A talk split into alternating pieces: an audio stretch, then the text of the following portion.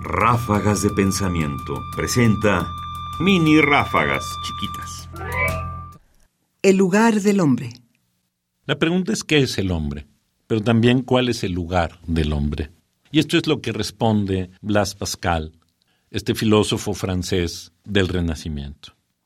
¿Qué es el hombre? No es más que una nada respecto al infinito, un todo respecto a la nada, un punto medio entre la nada y el todo, infinitamente alejado de poder comprender los extremos.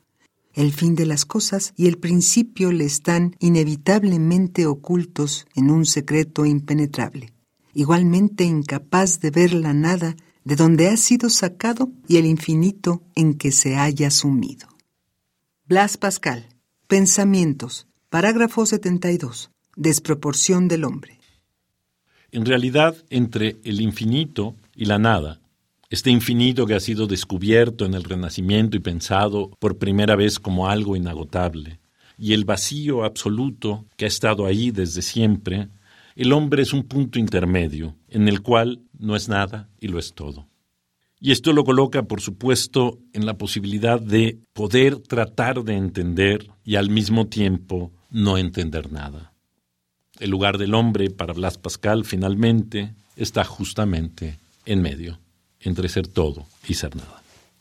Más información en la página ernestopriani.com.